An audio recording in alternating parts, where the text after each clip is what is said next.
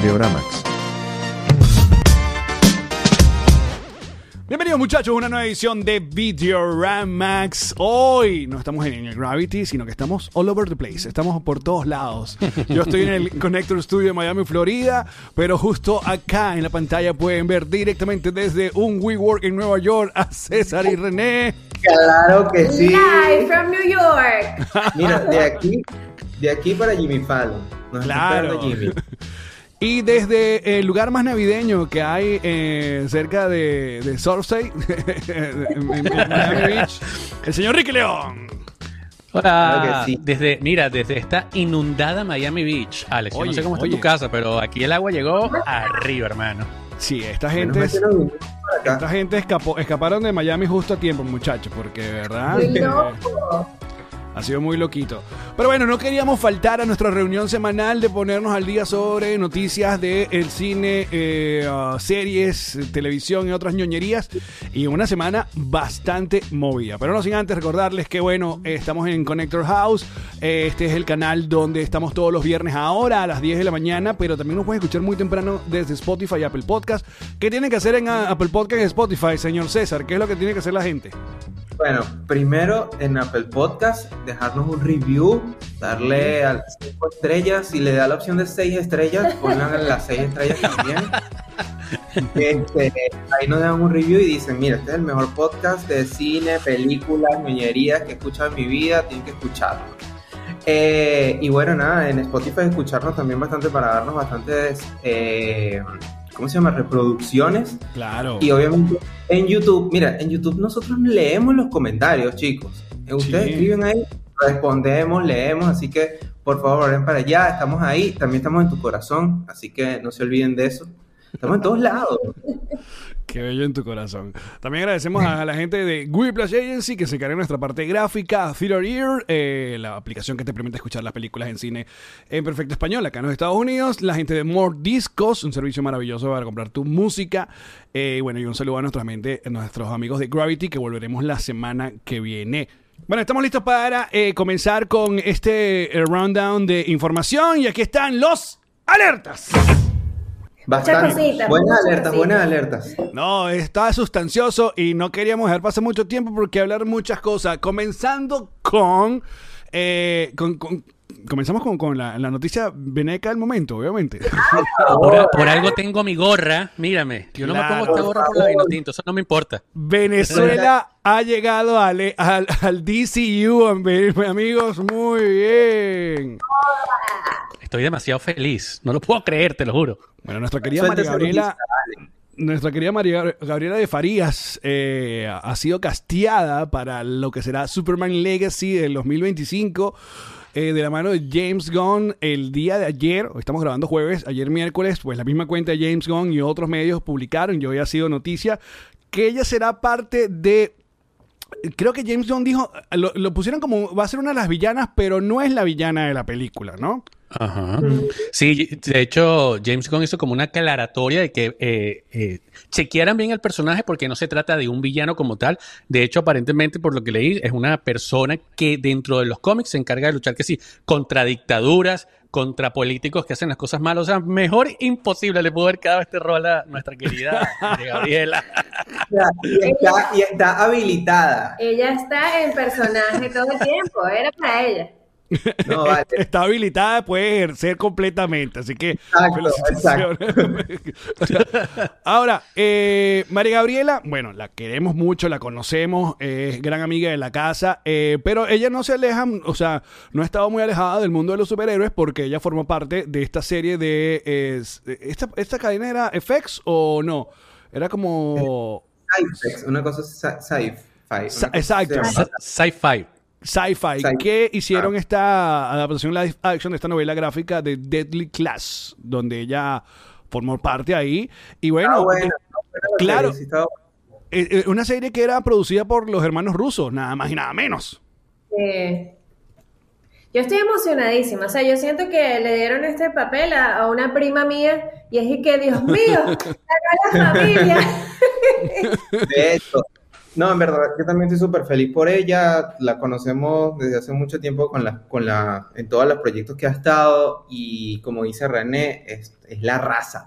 Eh, somos nosotros mismos y la representación de, de, ver una venezolana triunfando, estamos mucho más cerca, sobre todo en el, en el DCU y en esta película tan esperada para los Sí. fans de DC, pues es como el reseteo completo y es como, qué cool, qué, qué cool que no la metieron en, en, en Aquaman, que sí, bueno, ya se murió. Sí, sí, En Blue bravo. es el- Exacto, en la nueva fase. O sea, si lo vamos a hacer, empezó bien. Así que felicidades, María Gabriela. Mira, por Yo- favor, aquí hago un llamado, María Gabriela. Te estamos esperando aquí en Videogramas para hablar de estas cositas y muchos más. Claro. lo Vive en Miami, además, María Gabriela. No, creo que ya est- estuvo por un tiempo. Creo que estuvo por un tiempo en Miami por algunos, por eh, unos proyectos, pero creo que ya volvieron a Los Ángeles. Eh, igual vamos a tratar de, de que esté aquí en Videoarma. Yo lo estaba hablando justamente hoy en Mañanitas de nosotros somos, eh, obviamente, seguidores de toda esta noticia y sabemos lo importante que va a ser Superman Legacy. Y aparte lo, lo delicada que va a ser, o sea, porque casi que todo, todo el futuro de todo universo, tanto de fans como los haters, están, están es, o sea, vamos a esperar año y pico para ver eh, cuál va a ser la nueva, el, el, nu- el nuevo rostro, la, ¿cómo se llama también? El, el, el nuevo template, ¿no? De lo que será el, el universo para DC, ¿no? ¿Qué piensas Sí, tú, además- César? Noticia a mí me hace odiar un poquito menos la decisión de James Gunn de eliminar a mi querido Henry. Superman de Henry Cavill porque María Gabriela, está bien, pues como bueno, ya te quiero un poquito más, Porque James. todos estamos claros que James Gunn ve Videoramax y dijo, tengo que hacer algo por René. ¿Qué dices tú, Rick? Mira, eh, coño, yo tengo demasiadas preguntas, muchachos. Yo ayer de verdad me sentí así como anonadado porque yo me imaginaba estar como en los zapatos de ella. Obviamente ella ya participó en grandes producciones, pero que un director como James Gunn te publique, que lo lancen al aire y que se empiece a replicar como se empezó a replicar en todos los medios de comunicación, debe ser una experiencia eh, única en la vida. Y yo decía, uno sí que orgullo, de verdad, no, no solo porque es venezolana, sino porque se lo ha trabajado y se lo merece. Pero, Ujú. pero es que, que- quiero hablar con ella, te lo juro, porque es- esto, o sea, el que no lo entiende, entiéndalo aquí en Videoramax. Esto es importante. O sea, Claro. María Conchita Alonso y ahora ella. No, Edgar Ramírez. Edgar Ramírez. Perdón, María, Gabriela- Conchita, Edgar y María Gabriela. Exacto. Ahí estamos. Por eso, este, este Sí. es como su, su breaking role, o sea, ella ha hecho cosas, pero esto ya la va a despegar Sí, a sí. otro nivel. Claro, Claro. pero una vez más, María Gabriela para ser María Gabriela. igual hay que aclarar que no es la villana de esta historia que plantea James Gunn. Aún no se sabe si, eh, bueno, personaje clásico o villano clásico, como lo es eh, um, el ex Lex. Luthor, ¿no? Que es el villano tradicional de Superman, o, o- o otros que hemos conocido en la historia, como. Eh, coño, ahora se me dan todos los nombres. Yo empiezo a grabar y se me dan todos los fucking nombres. Qué ladilla. Eh, Brain, Brain Maniac. eh, uh, se llama los villanos de, de Superman. Que es como el otro más popular. Voy a googlear, amigos. Mientras tanto. El pase es para ti, Rick. No, no, pero, pero sí, o sea, bien como, lo había dicho Rick, eh, James ya había aclarado que no era la villana principal, sin embargo, cosas que también me hace, así como Rick dice, tengo preguntas. Y es, ok, ¿cuántos villanos va a tener entonces la película? Mira, Brainiac Oh. se llama el, el- el- el- este, uno de los tantos villanos, igual que el General Zod, Doomsday, Lex Ujú. Luthor, Darkseid, eh, Bizarro, son los, los, los villanos. Ah, ¿qué, qué decías tú?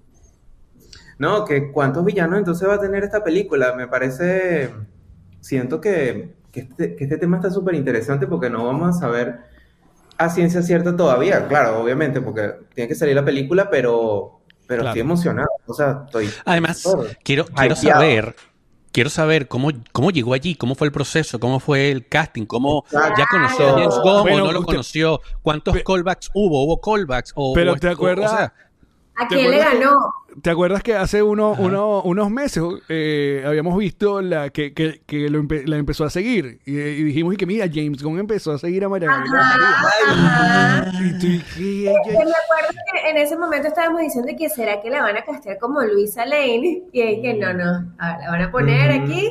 Y bueno, deberíamos hablar un poquito del personaje, o sea, del, de, de su personaje, que es como esta villana que no es villana, que se llama The Engineer, y su superpoder es literalmente que ella está hecha de nanotecnología. O sea, su sangre son eh, nanorobots y la Jeva se puede convertir o como tener esta piel de, de metal, se puede replicar, puede hacer un montón de vainas que me da demasiada curiosidad saber cómo la van a traer a ese live action y qué emoción, de verdad. Coño, vale. Algo que también me agrada mucho es que es una producción de James Gunn es que sabemos que James Gunn cuando eh, se enamora de sus de sus eh, actores los lleva de, de proyecto en proyecto. Entonces eh, felicitaciones a María Gabriela le mandamos besitos y estamos en no joda Venezuela. Vamos invasión total. Dominio total del mundo. Fírmame mi gorra María Gabriela por favor. Esta noticia no pasó no fue tan, no fue tan grande porque justamente también ayer, pues eh, varios eh, medios ya dieron por sentado y, eh, confirman que nuestro Pedro Pascal, claro, por favor, de Chile, el hombre que, el hombre franquicia, lo vamos a llamar ahora, Pedro Pascal, va, va a ser o ya forma parte del cast de los cuatro fantásticos. ¿Qué tal? Mira. bueno, yo estuve leyendo y digamos que todavía no han terminado de decir como este es el hombre, pero si ya se está regando el rumor por ahí, eso ya está cerrado. Todos los medios. Pero yo sí, yo sí vi, yo sí vi varios, varios medios que, que, ya dieron, o sea, comenzaban como que se estaba conversando con Pedro y tal, pero ya todos dijeron que listo, ya, mira, el solcito me queda como unos cachitos. Ahora tienes que confirmar a los otros, que por ahí escuché que Vanessa Kirby puede ser la... Ya, ya está en una lista completa de... Sí. Eh, está eh, como Vanessa Kirby como eh, Sue Storm. Dicen que este chico de Stranger Things va a ser de... Eddie, Eddie, el de Stranger Things. Que, que, ojo, buen cast. Y como la mole estaría los carajos que nos buscaron los nombres. el de, eh, The Bear. Exacto. Vamos a buscar aquí. Mira. El Cousin. Ajá. Mira, me encanta la selección de Pedro Pascal. se llama eh, Ebon Moss. Ebon Moss se llama el, el, el, que sería de la mole. De la, que no sé cómo lo, lo harán. Me imagino que seguramente van a seguir la tradición de hacerlo como una, una mole CGI, porque yo había escuchado que esta, en esta versión no iban a ser una mole real, sino iba a ser un personaje que iba a poder transformarse en la mole y regresar como a su... Ah, no siempre va a ser de piedrita. No, no siempre iba a ser de piedra, sino que iba a, regres iba a poderse convertir y regresar a su versión humana, pues. Pero es que creo que hubo una versión así, o la recuerdo yo de las comiquitas que pasaban en los sábados, que sí había una versión de la mole que se convertía. Decía, creo que tenía una frase y mm. todo, derroca la mole, quiero ser. Y se convertía en la mole. Pero sí, creo que esa versión existió.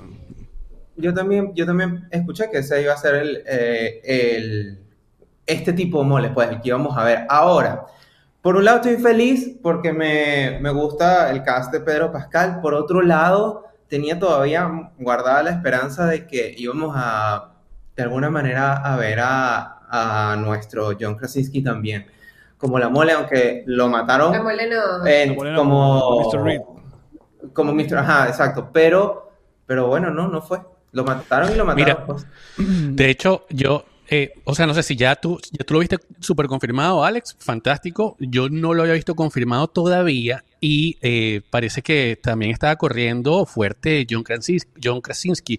E incluso me, tomé la tarea de meterme así como que en su Wikipedia. Y sale próximas películas de John Krasinski. Y sale Fantastic Four. Y yo, ¡ay! ¿Y esto?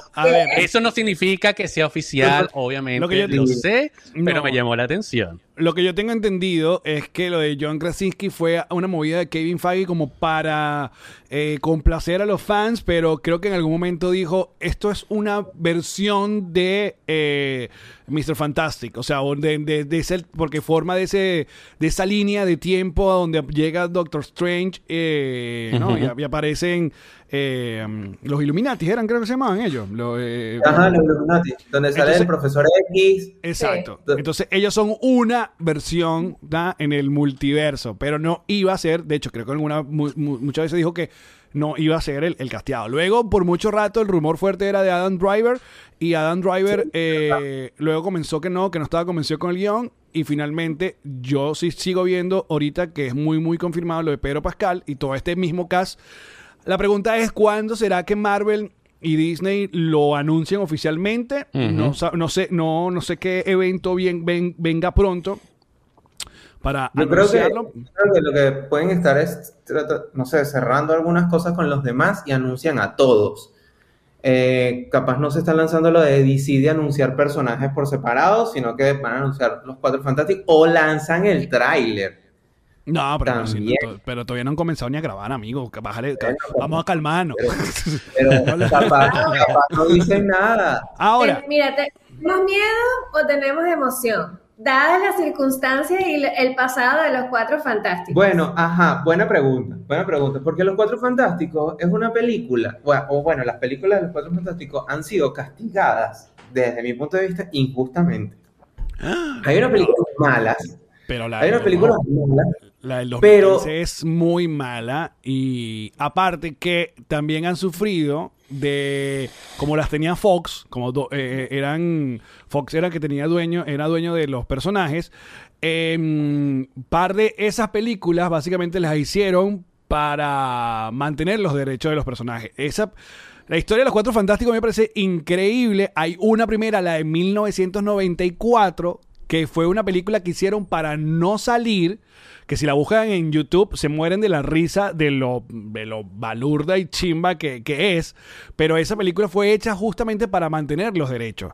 Luego salieron la de los 2000, que son las que más conocemos nosotros, con Jessica Alba, este... Que la primera estuvo, estuvo bien, llegó una época donde las películas de- de- Nuestro de, Capitán América. Con nuestro Capitán América, sí. Exacto, estaba Chris Evans ahí. Y yo que recuerdo que la segunda, la de Silver Surfer, fue la que no me gustó mucho. La primera fue como, ah, Eh, esa para mí es la mejor. De A hecho, Silver Surfer, rolo de personaje. pero, Eh, epa, que la también de escuché que 2015 para yo- esta- ajá. Ya va, pero que para esta Silver Surfer iba a aparecer, pero le iban a cambiar el sexo. Iba a ser eh, Silver Surfer iba a ser una, Trans. una mujer. Está cool. Eh, pero la de 2015 sí fue, marico, eh, un, un de... eh, qué manera de botar la plata porque a mí me encantaba ese cast. O sea, eh, eh, Michael B. Jordan era la flama y estaba esta chica de, de ¿cómo se llama? De House of Cards y estaba este padre Sí. de Whiplash. Entonces, pero la película aburridísima y que no, no hubo nada así in- interesante de esos cuatro fantásticos, ¿te acuerdan? Sí, sí, sí. Sí. Esa no, eh, a mí me encantó fue la de Silver Surfer. Las del 2000 creo que han sido las Ajá, las pero ahora, con esta saturación que tenemos de superhéroes, o sea, ¿les emociona genuinamente ver mm, ¿Qué dice, ¿Qué dice Rick? Sí, no, a mí se me emociona porque siento que el cast está interesante. Obviamente, eh, eh, tenemos un poco el corazón destruido de los últimos acontecimientos que hemos vivido en, el mundo de los superhéroes, pero eh, ya, a esta altura uno sabe que esto es una montaña rusa y esto sube y esto baja y vienen películas malas y vienen películas buenas. Yo creo que tener a Pedro Pascal es increíble. Obviamente el marketing que va a tener la película va a ser genial. Yo no creo que él acepte un proyecto que vaya a ser malo y le tengo mucha fe, le tengo mucha fe a él. Ojalá que, que, se- que lo escriban bien. Yo creo que es lo, lo interesante, que esté bien escrito. Eh, eh, Claro, tiene Mira. que. Ahí está el secreto. Yo le voy a dar mis dos puntos porque eh, sí tengo fe, como siempre. Hermano, tengo fe. Primero soy venezolano. No, el primer punto es que es la primera vez que la familia original, la primera familia de superhéroes, uno de los primeros superhéroes de Marvel, está en manos de Marvel. O sea, ya no está en manos de otra gente que era antes. Es la primera vez que va a estar en el MCU, ¿no? Entonces, eso ya, ya me pinta bien porque creo, siento que con tanto, con lo, con lo que ha pasado, creo que van a cuidar mucho este proyecto. Y dos, Desde la semana pasada que hicimos el programa han cambiado mucho las cosas porque al- apenas salió nuestro programa eh, Marvel anunció que la única película del MCU que sale el año que viene es Deadpool 3. O sea, solo vamos a tener una película de superhéroes de el MCU. Cosa que me parece maravillosa porque nos va a descomprimir un rato. Va, y eh, segundo, habla, habla muy bien de las expectativas que tienen con Deadpool 3. eh, y donde ah, creo que ahí va a ser la gran puerta, ya lo que nos hicieron con este pequeño teaser en Capitana Marvel o en The Marvels, al mundo de los X-Men y el mundo de, o sea, para dónde, para dónde va al otro lado, pues. Sí, O sea, tú estás diciendo que, vi- vi- tú estás diciendo que. Videoramax arregló esta situación. Después que salió nuestro programa, dijeron, ¿sabes qué? Claro. Hagámosle caso a los muchachos. Estamos saturados. La- mira, la gente sola. no lo cree, pero esta gente nos escucha. O sea, Ahora, lo que, lo que sí no, lo que sí no va a parar son las películas estas que está haciendo Sony con el multiverso de villanos Ay, de. Spider-Man. Spider-Man, sí. Salió el trailer de Madame Web que, amigos, esto viene siendo como unos personajes, subpersonajes que eh, son muy poco populares y pero y sin embargo vamos a hacer una película de esto y vi el trailer y fue un gran me. Me- Sí, chamo, yo vi ese tráiler, bueno, lo escribimos, nosotros en nuestro chatcito lo estábamos ahí escribiendo y es como, eh, primero, el villano que aparece ahí tiene un traje que parece de Hialeah.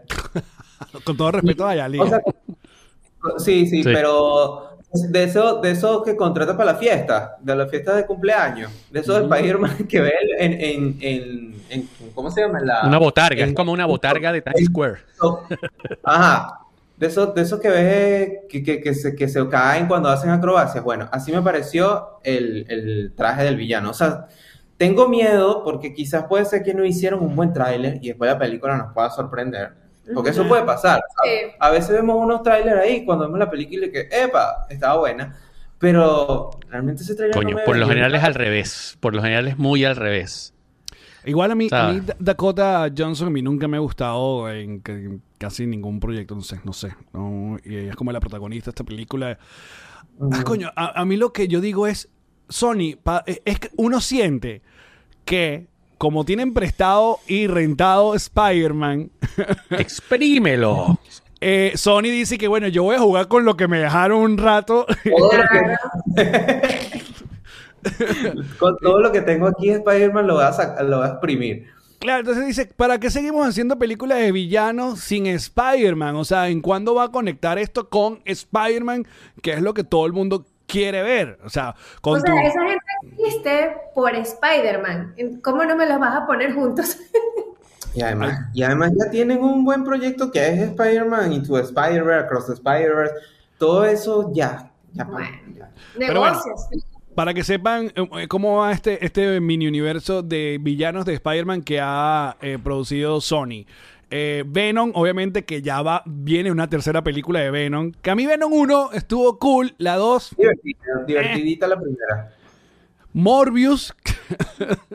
Uy, no, no, no, no. Gua- En gaveta Morbius, guárdalo. Eh, viene, es esta, la de Craven, ¿no? Eh, que, Sí, Oye, cuidado con Craven. Craven es un muy buen personaje y Craven aparece Hunter. en el... Sí, Craven the Hunter aparece en el juego Spider-Man 2 que acaba de, acaba de salir Ajá, y es tremendo personaje. Si Y hacen buen una tráiler, ¿ves? que se Y parezca al menos. Pero déjame hablar, César. si, hace- si hacen una película que se parezca un poquito al buen personaje que hicieron en el juego, Craven va a estar bueno. Le tengo fe. Eh, Mano. bueno, ya ahora viene Madame Web y esto todo será para el 2024. Ah, otro alerta rapidito y saliendo ya un poco, despegándonos un poquito del mundo de los superhéroes. Hay gente que dice que hablamos por el superhéroe. No, hay nuevo trailer de Garfield. y le digo Y algo. está bien bueno. Me encantó. Sí, señor. Buenísimo. cuchi, cuchi y divertido. Yo creo que Garfield para nuestra generación eh, es un, un personaje que capaz no, no es que, ay, yo sé, era fanático de Garfield, pero claro, como su imaginario, todo su, su asunto imaginario, todo su eh, merchandising tuvo tan presente, eh, sobre todo en mi niñez, en la niñez de Mayu, o sea, tú ves una película de Garfield cagado en la risa, ¿no? Sí, sí, total. Eh, a mí lo que me sorprende es que para todo eso lanzan a Chris Pratt. Chris Pratt, la voz de cualquier personaje que quieran ahorita de, de nostalgia, dale, Chris Pratt, Sí. activo ahí. Igual me- Y la va a partir. Exacto, yo creo que no me molestó. Samuel Jackson también hace el papá, pero la animación se me, me parece que está. Brutal. Súper Y me encantó, me encantó que empieza como todo súper tierno y es Garfield así con su carita, o- ojitos de gatico y uno como, ajá, pero ¿dónde me vas a mostrar el, el Garfield de verdad? Y al final ya te lo presentan como es y en verdad yo sí estoy emocionada por ver esa película.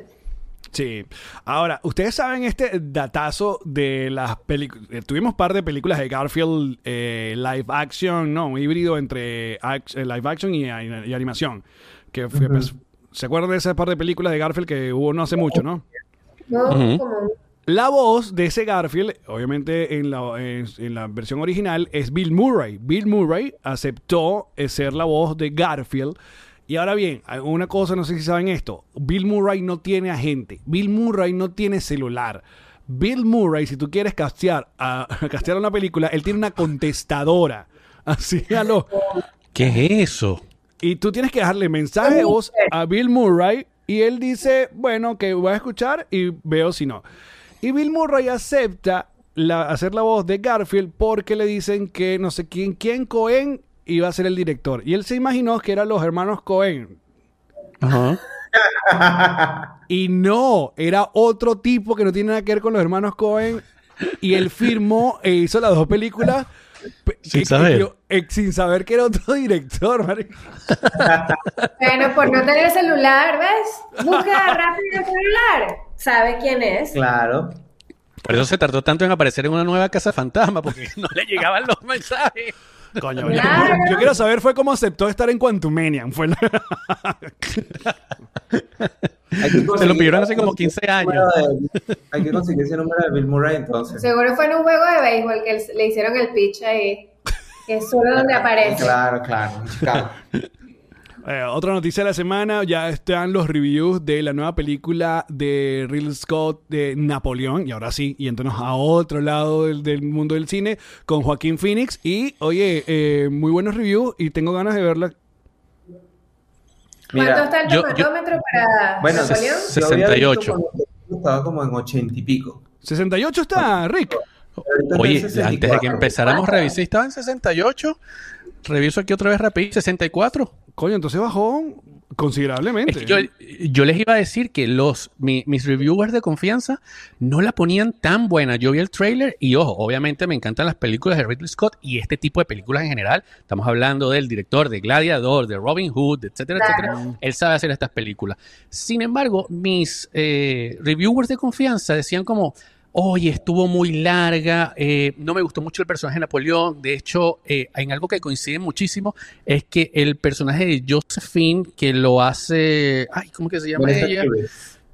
Ajá, es, eh, se roba la película, o sea, el personaje de ella es muy bueno, pero que mucha gente estaba esperando ver a ese Napoleón, como lo conocemos en los libros de historia, que es este tipo eh, que no, no le tiembla el pulso y parece que más bien eh, se enfoca un poco, según lo que estuve leyendo, hay que verla obviamente, en la relación tóxica que tenían ellos dos. Entonces, Sí. ahí est- está un poquito mixto, pero... Eso sí, le, le escuché bueno, a, Chris, a Chris Stockman hablando de eso, de que hay un momento donde eh, obviamente dice que las escenas de batalla son, y- y, eh, son épicas, maravillosas. Lo que dices tú, eh, Kirby se, se roba la película, pero el que él no entiende que por qué eh, se sentía que era como un TMC de los, de los años... No, y- y, me 1600. encantó, me encantó cuando dijo que Napoleón iba a enfrentarse a una de las grandes batallas y de repente dijo, coño, no, ya vengo, que tengo un problema en la casa. Y se fue y dejó ese campo abandonado ahí con ese poco de soldados.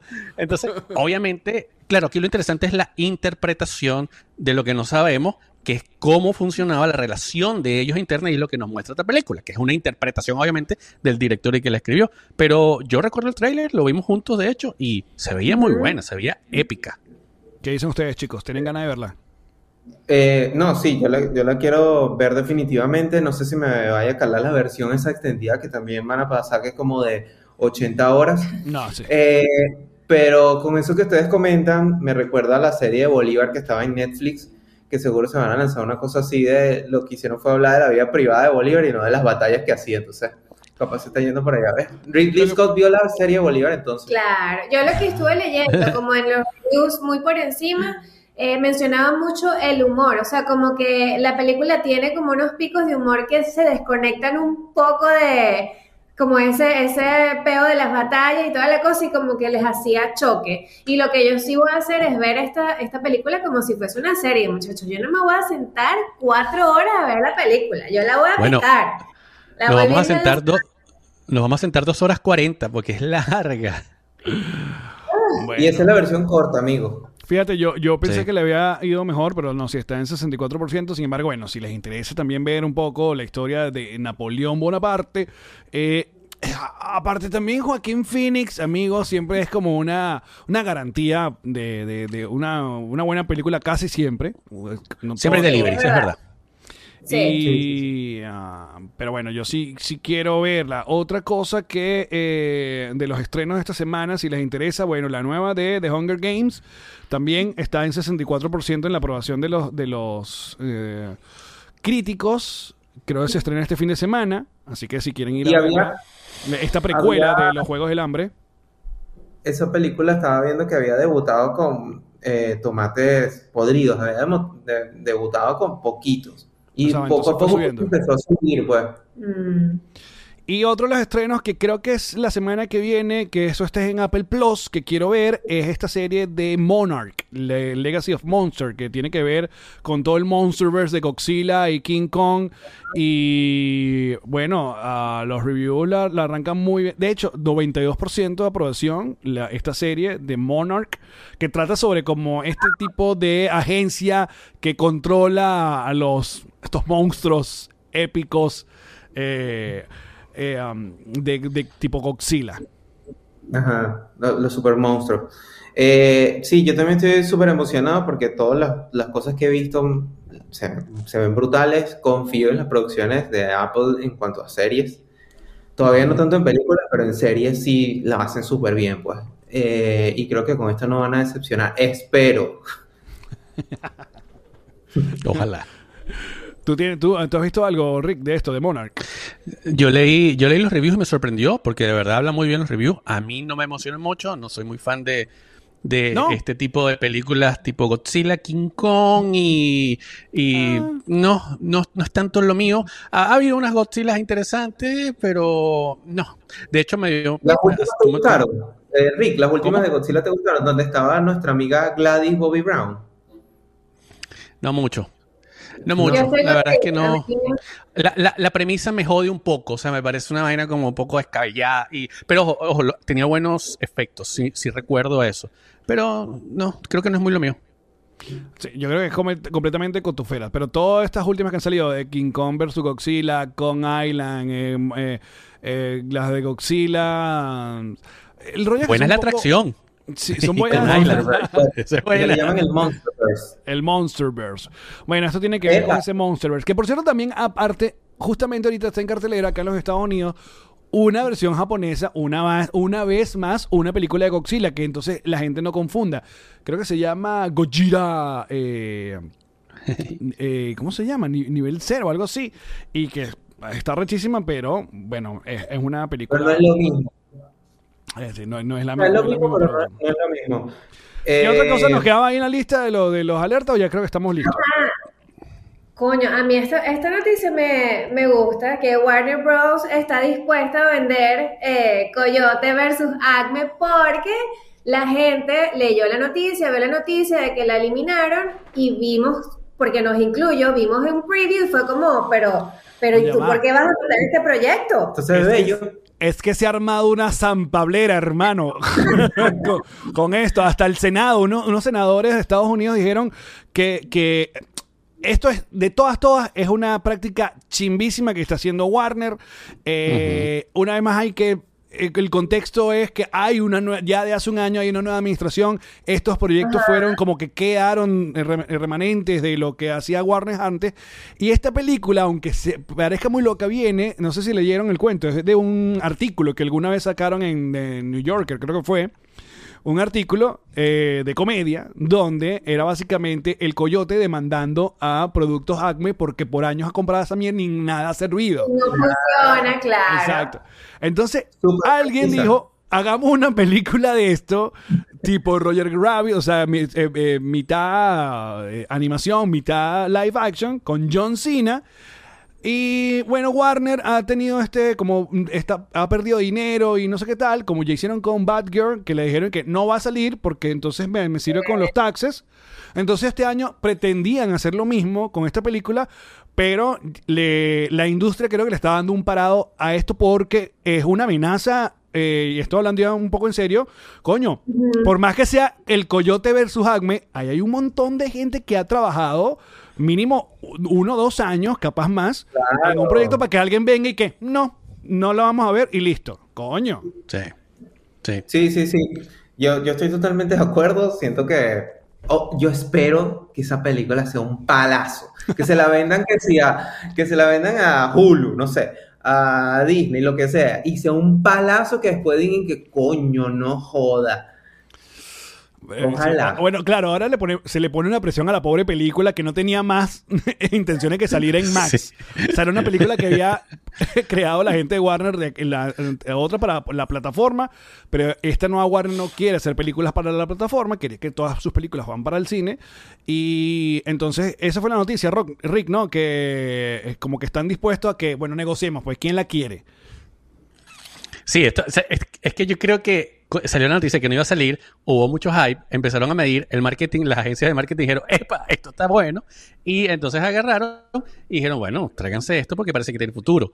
Eh, ojalá tenga futuro y no sea simplemente, bueno, porque uno, ¿sabes? Tiene la añoranza de, de- de la película, pero yo creo que lo que estoy más de acuerdo es que ahora la presión es doble para esta peliculita, que sonaba divertida y ahora hay un poco de gente o mucha gente que puede estarla esperando. Así que, ojalá. Yo- bueno, Mi apuesta es que la- las dos, eh, claro, si esto llega a ser, si Warner no echa para atrás y se da cuenta y aprovecha más bien este boom de, de publicidad, ¿no? Eh, para, para sacar en el cine y ya. Pero si no, si la termina vendiendo, ah, para mí las dos eh, contenedoras o, o sería Netflix o Amazon, que son los que tienen así que si plata. Claro. O sea, yo no veo eso ni en Max, o sea, obviamente no va a estar en Max, no veo esto en Peacock, no veo esto en... Claro. Obviamente Disney no va a ir porque los Looney Tunes en Disney no van, cosas así. Bueno, pero es que al final, si ya invirtieron ese dinero ahí, dejen, dejen a la audiencia decidir si la vaina gusta o no. En vez de estar cortando cabezas ahí, es como ya, tiene la película hecha, suéltalo, ya está. Claro, porque esa sería la tercera película. Les recuerdo que la primera fue Batgirl y había una de Scooby-Doo que también estaba ya lista de animación y también fue de las que cortaron el año pasado. Entonces, eh, esto llegó hasta el Senado diciendo, oye, esta práctica no puede seguir haciendo porque entonces se pierde el trabajo de un montón de gente. Pero sí, yo sí Claro. quiero ver, yo sí quiero ver el Coyote versus Acme. hay que verla, hay que verla. Ah. Mira, tengo, tengo Ajá. una pildorita antes de que nos vayamos que estuvo, se me empezó a cruzar y, y es de un universo que a mí me encanta que es John Wick. Y oye, que estuve leyendo que están escribiendo ya la, la- la número 5. Y yo digo, ok, pero ¿qué es lo que pasó aquí? Porque esta película había cerrado con John Wick número 4. Pero me puse a leer, a leer, a leer. Y sí, aparentemente, aparentemente la están escribiendo y está pues casi que confirmado. Así que si usted, amigo, es Wow. amante de John Wick, eh, no sé si sentirme emocionado o no. Bueno, a mí me gustó de Continental, cuidado, a mí me gustó, estuvo buena. viste? Eh, sí la vi, sí, sí, sí. Es que a mí me gusta mucho ese universo y, e- y estuvo muy bien hecha. La recomiendo si les gusta. Buenas coñazas como estamos acostumbrados en John Wick y en ningún momento se vio que era mi, mi duda que se viera como barata, ¿no? No, no, no, de Continental está bueno. Así que, cool. bueno, Esa si está les en gusta Peacock, John ¿no? Wick, esa está en Peacock. Esa Correcto. es tu recomendación Una, entonces, Rick. una pildorita que les lanzo ahí. Bueno, así como está en desarrollo John Wick 5, también Bob, eh, Bob Iger dijo que van a- ya está, le dieron go a Frozen 4. O sea, Frozen 3 no ha salido. Y Bien, ya dijo. Fro- hermano, mientras soy de plata, dele, venga, vámonos, vámonos. Y en esta casa lo vamos a ver. pues, Totalmente. Obviamente. Fans de Frozen. Bueno, Mira, yo hace un mes fui a la atracción que le hicieron un refreshing muchachos, yo salí llorando. Eso es una belleza. Frozen es lo más maravilloso que hay. Ah, Frozen es una joya. Bueno, Sí, sí. La dos. 100%. La 2 es peliculaza. Frozen Peliculaza, 2. peliculaza. Mejor, mejor que la primera. Y el soundtrack, increíble. Sí. Y antes de seguir con más Videoramax, les quiero recordar que este espacio llega gracias a Theater Ear, la única aplicación que te permite escuchar en español las películas en los cines de Estados Unidos. Es muy sencillo descargar la aplicación, eh, te suscribes, ahí eh, cuando llegues al cine, lo que haces es descargar la pista y llevarte tus audífonos y de esa manera puedes escuchar en los cines de Estados Unidos completamente en español. Es una maravilla, aparte, un par de truquitos que te quiero dar. Si necesitas ir al baño o quieres comprar un poco más de palomitas o cotufas, puedes seguir escuchando la película porque está geolocalizado, entonces no te pierdes de mucho. Es una buena manera para aquellas personas que no dominen tanto el inglés o haya películas que prefieran escucharla en español. Completamente gratis, Theater Ear, la mejor manera de escuchar las películas en español en Estados Unidos. También Videorama llega gracias a Amor Discos. Si tú eres fanático como yo de la música y de los vinilos, tienes que usar esta nueva página donde de una manera eh, curada con expertos en música y amantes en la música, tú puedes tener todos los discos que quieras. Música nueva, música clásica, todo lo puedes tener en Mordiscos. Yo tengo un link donde ustedes pueden acceder y tener un 10% de descuento en su pedido. Lo consiguen acá en la descripción. Y bueno, nada, escuchar buena musiquita gracias a More Discos. Bueno, no nos podemos despedir. Ya sé que ya pasó una semana, pero nosotros quedábamos, queríamos conversar con ustedes eh, el final de temporada de Loki 2 de Disney Plus. Terminó la semana pasada, eh, justamente el día que grabamos el episodio pasado, lo habíamos dicho. Y eh, queremos conversar rapidito nuestras impresiones sobre, creo yo, lo mejor que ha sacado Marvel desde Endgame en cualquier tipo de, de- de contenido. O sea, lo más coherente, lo más bonito, lo más impactante, lo mejor actuado. O sea, lo, o sea yo sentí de verdad esto como un abrazo, de como un... Como un Un no, espaldarazo. Ven aquí, amigo mío. como uno nos volamos locos, capaz tengo un par de películas que no te convencen, pero mira, yo sé hacer este peo. Uno sintió, uno sintió que hay un departamento en Marvel que es como que el que hizo todo lo, lo que nos enamoramos, que todavía está ahí y le dieron este proyecto y es como, ay, ay, todavía no han votado todo el mundo, o sea, hay una gente ahí que, que sí sabe hacer la O el equipo que sí le pagaron. El sí le Ajá. pagaron lo que, lo que le tenían que pagar. Ojo, o era un equipo que estaba ocupado haciendo Loki y por eso las otras vainas salían medio, medio chafa. Pero bueno, comencemos cada quien con su impresión, comenzando con lo- los señores César y René. Empieza tú. Ajá. Bueno, mira, yo salí feliz de la sala de mi casa porque ahí fue donde lo vi. Pero me encantó y qué buen desarrollo de personaje. Loki ya de por sí es un personaje bien complejo, es como a veces lo quieres, a veces lo, lo quieres matar a coñazo. Pero aquí le dieron su espacio para crecer, para evolucionar, para realmente como aterrizar quién es él dentro de la historia, porque siempre lo han puesto como que tú estás aquí para perder, tú estás en esta historia para perder, nunca vas a ganar, nunca vas a hacer nada, no tienes propósito y aquí finalmente lo consigue y la manera en que lo hace es una belleza, o sea, una belleza además con los personajes que lo logran, cómo desarrollaron cada personaje, cómo nos hicieron enamorarnos de OB, por ejemplo, que es como una sopita caliente, a mí me encantó, o sea, yo le doy ya de una 5 de 5. Sí, eh, yo estoy con René, a mí me encantó el arco de personaje de Loki, cómo, cómo lograron esa redención de él para nosotros, porque realmente él lo que hizo fue conseguir su propósito dentro de, la, dentro de toda la historia del. MCU, eh, que, by the way, rolo de propósito. Eh, y, y por otro lado, cómo te cuentan esta historia que, sobre todo en la segunda temporada, cuando empezó, yo estaba perdido que es como, ¿a dónde va esto? No entiendo nada. Y supieron contar una historia que te mantiene ahí interesado, pero al mismo tiempo no entiendes nada y esa idea de, ver- de ir descubriendo cada, en cada episodio lo que, lo que va a suceder hasta llegar a ese super episodio final en donde, Oh, bueno, que by the way, aquí lo dejo. Quiero las alpargatas de Loki. Quiero esas alpargatas en mi vida. Ponlas en tu lista de Navidad. Lo voy a poner en Bello, las alpargatas, las pantuflitas del Loki. No, brutal. Señor Rick León. Oye, muchachos, qué increíble. Yo no sé, yo tengo tantas preguntas porque yo digo, coño, ¿cómo es posible que Marvel haga cosas tan buenas y al mismo tiempo haga vainas tan malas? Esa gente no se habla internamente en esa oficina. Y, y- y tengo preguntas como, esto, este personaje fue pensado así desde los inicios. Y si no fue pensado así desde los inicios, ¿cómo hicieron para que creciera de esta manera ese personaje en específico que quizás en las películas no tenía una, o sea, no digo que no, no fuese relevante, pero no, no, no nos imaginábamos que iba a tener este maravilloso arco y se iba a convertir en lo que se iba a convertir. Creo que un personaje que tiene más de 14, 15 años en la pantalla y que le dan este Sí. cierre es, es lo más bonito que hay. De verdad que Tom Hiddleston lo hizo increíble. Owen Wilson es una maravilla. Yo amé a Jonathan Majors, aunque le guste golpear a mujeres o no, no sabemos, ya lo Sí. veremos.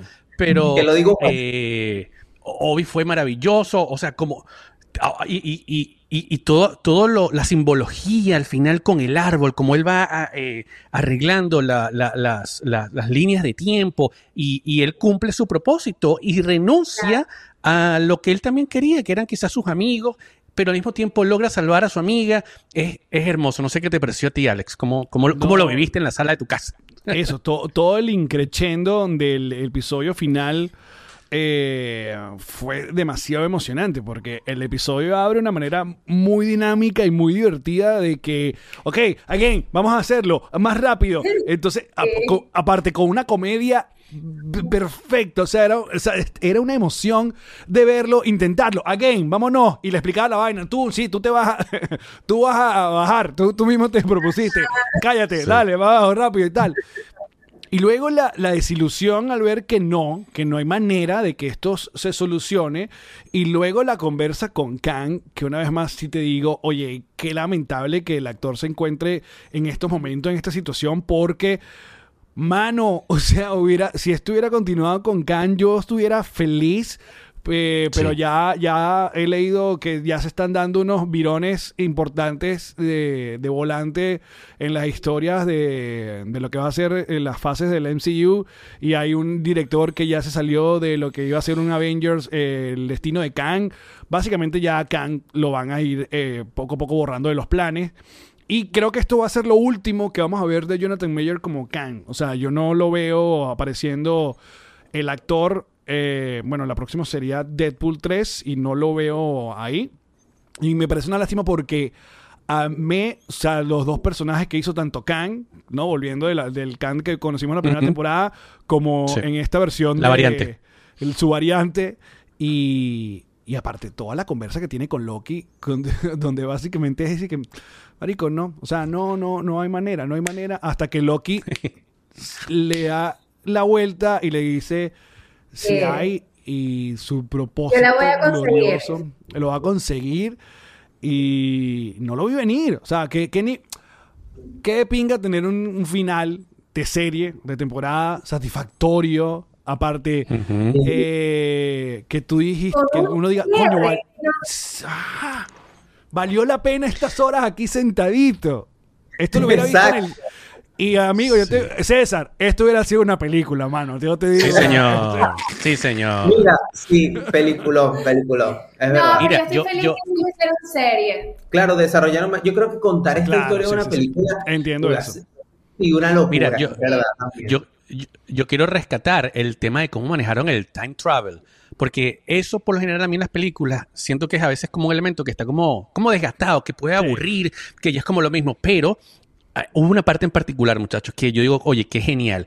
Cuando él se va a estudiar todo y pasa 50 años, o sea, a mí espiritualmente me dolió pensar en que Loki iba a vivir 50 años, o sea, que vivió 50 años para tratar de resolver este peo.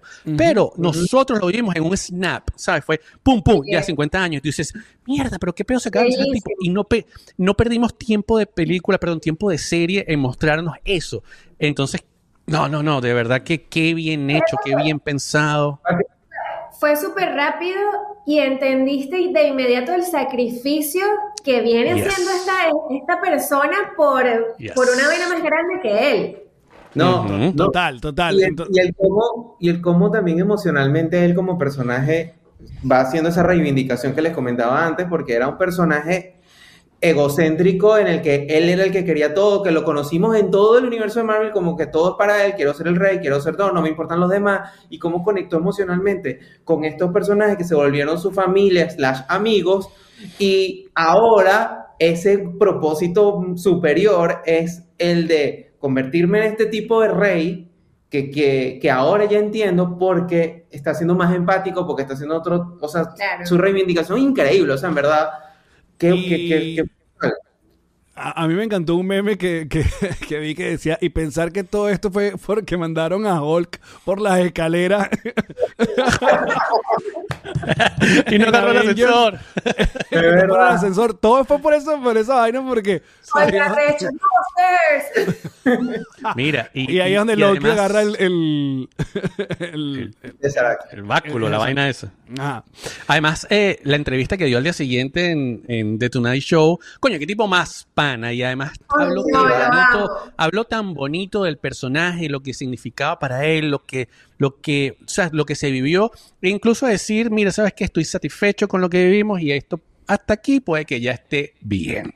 Muy bien. Pero eh, lo- la otra discusión que se, se, se abrió en el, en el fandom es, oye, ¿cómo es posible que a Loki, que ah, eh, fue básicamente el enemigo y es el hermano, haya tenido esta coherencia y este cierre, mientras el personaje principal, el héroe Thor, este, este, sabe, todo ahorita desfigurado y que no entendamos, o sea, que ya nos han dado una vaina tan superficial. O sea, que la gente quiere ahora que Thor, en su próxima película, que ya Taika Waititi dijo que no va para el baile, que no va a ser director, que no va a estar eh, en- ligado al proyecto. Entonces ahora la gente está pidiéndole, oye, dame algo así. O sea, ya tuvimos los, ya tuvimos el Thor de chistecito, ya chévere tus cabras, pero quiero que Thor tenga, porque también cuánto le puede quedar a, a Chris Hemsworth como Thor. No, no mucho tampoco, ¿no? Sí, tampoco. Eh, yo no creo que suceda, amigo, honestamente. Mm, no sé, bueno, si, si, si Marvel sabe leer a veces, creo que, coño, eh, Bueno. puede darnos algo serio, o sea, con, con, con Thor y... Ojo, no, no, no digo que no quisiera que pase, quiero que pase, Claro. pero No tiene fe. No, tener- no tengo- no pero no tengo Soy- fe. tengo poca fe también. Estoy contigo ahí, César. Creo que no. Pero qué sabroso es, coño. Repito y rescato lo que acaban de decir. Cuando una, o por lo menos para mí, coño, cuando un estos superhéroe tiene un contexto, un trasfondo, tiene un peo psicológico, científico, coño, que tú puedes de verdad inmiscuirte y tú te puedes creer el cuento. Loki. Loki lo logró, pana. ¿Se acuerdan que al principio, la- cuando estábamos haciendo los reviews, decíamos, pero es que no entiendo nada? Pero es que está bien no entender nada. Está bien que, que- que esto no sea tan primera capa. Que haya comedia, fantástico, todo nos encanta. Pero que, que haya un trabajo de fondo en esa producción, esa manera de escribir. Coño, ahí está, ¿sabes? Te- Trabajo, vale. contraten. Hay que confiar a veces, ¿viste? Hay que confiar a Hay veces. que confiar a veces. Bueno, yo- alguien nos escribió, alguien nos escribió en el episodio, no, no hace como dos episodios, cuando hablamos de justamente que estábamos medio perdidos con, con Loki, y dijo como que, oye, yo también estaba medio perdido y al final decidí no verla más porque eran muy complicadas.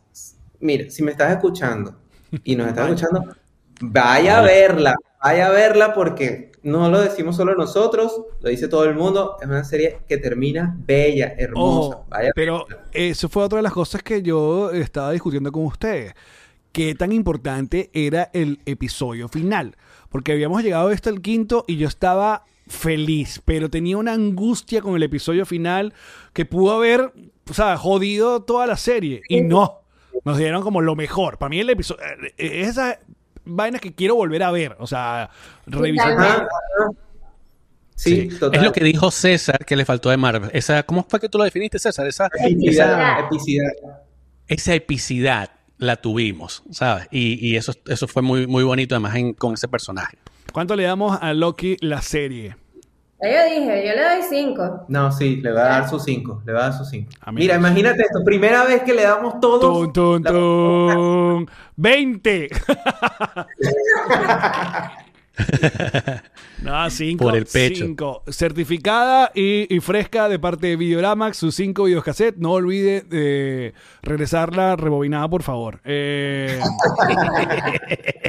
Mira, antes de pedir, en la- en las recomendaciones del Chess, eh, dijimos que hay- eh, tenemos rato que no recomendamos cosas. Entonces, adelante, Yo René. pongo una, yo pongo una. Yo, yo voy a decir porque pa- pa- por votarla, porque en verdad es una recomendación, no recomendación. Es Ok, raro, es raro. Voy a recomendar algo que yo no he visto, pero sí sé la historia detrás. Entonces quiero que por favor lo vayan a ver porque estoy seguro que la apuntaron bien. Además que Keanu Reeves es el productor. Hay una serie en Disney Plus que acaban de est- estrenar que es sobre Fórmula 1, sobre un equipo de Fórmula 1 que se llama Brown GP. Y es la historia de cómo un equipo de Fórmula 1 en el primer año, nuevo, el equipo con un piloto, todo nuevo, no tenían ni patrocinantes, el, el carro era blanco, ese año ganaron el campeonato de pilotos y de escudería. Y cómo lo lograron, la historia es increíble en la vida real y estoy seguro que lo supieron contar y que Reeves es el productor, así que vayan a verla porque yo no la he visto, pero sé que va a estar buena. ¿Dónde está? En Disney Plus. Disney Plus. Ajá, René. Ajá, mi recomendación, y creo que Rick la mencionó en uno de los episodios, comencé a ver Lessons in Chemistry en Apple TV. Ajá, Ah, Larson, y lo complejo Bella, este personaje, muy bonita toda la estética, así que esa es mi recomendación. Vayan a verla. Señor Rick León. Sí, yo me, yo me subo, me sumo a la recomendación de René, está muy buena. Pero, eh, ¿saben qué? Me voy a ir con algo de superhéroes, antisuperhéroes. Vayan a ver eh, Gen V, que es eh, esta historia paralela de The Boys. ¿ahí dónde es que está esto? En Hulu. No, Eh, en No. Amazon. No, eso es Amazon, Amazon. Prime. Perdón, Amazon Prime, gracias muchachos. Está en Amazon Prime. Es una historia que va completamente en paralelo con The Voice. Tiene unos cambios muy cool que hicieron. Tiene un poquito de superhéroes, tiene un poquito de gore.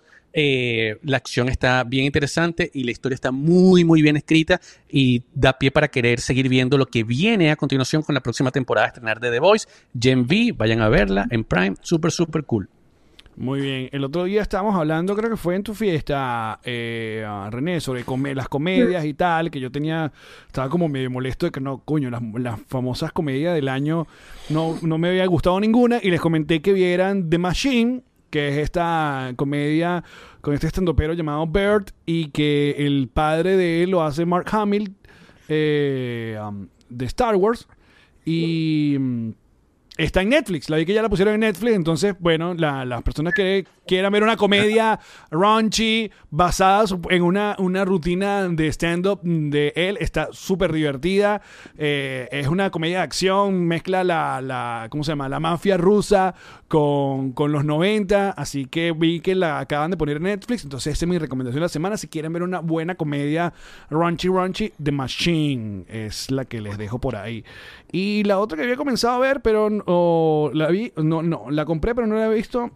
Ahí, ¿Ustedes saben quién es Weird Old Yankovic? ¿Les suena quién es ese señor? No, este no. señor que tiene como rulos y lentes, que él se hizo famoso en los 80 por hacer parodias de las canciones de famoso.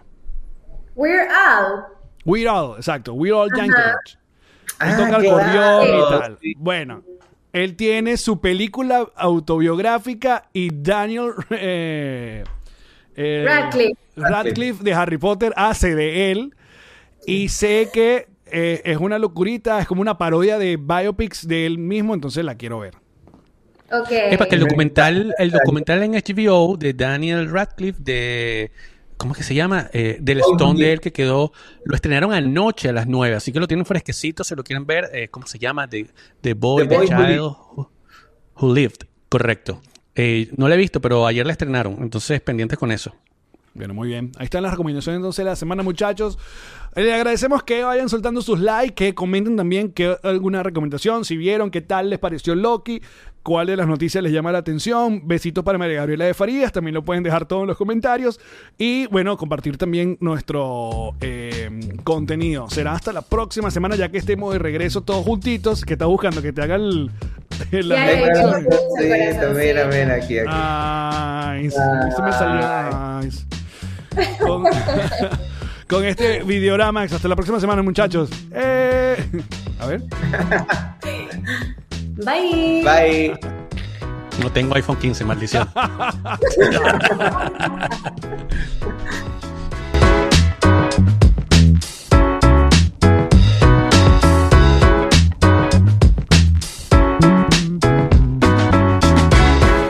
Sick of being upsold at gyms? My guy, you're currently a base member. For $90 more, I can upgrade you to our Shred membership. For 130 more, you'll be a Swole member. And for just $300 more, you'll reach Sweat Platinum. At Planet Fitness, you'll get energy without the upsell. Never pushy, always free fitness training and equipment for every workout. It's fitness that fits your budget. Join Planet Fitness for just $1 down and $10 a month. Cancel anytime. Deal ends Friday, May 10th. See Home Club for details.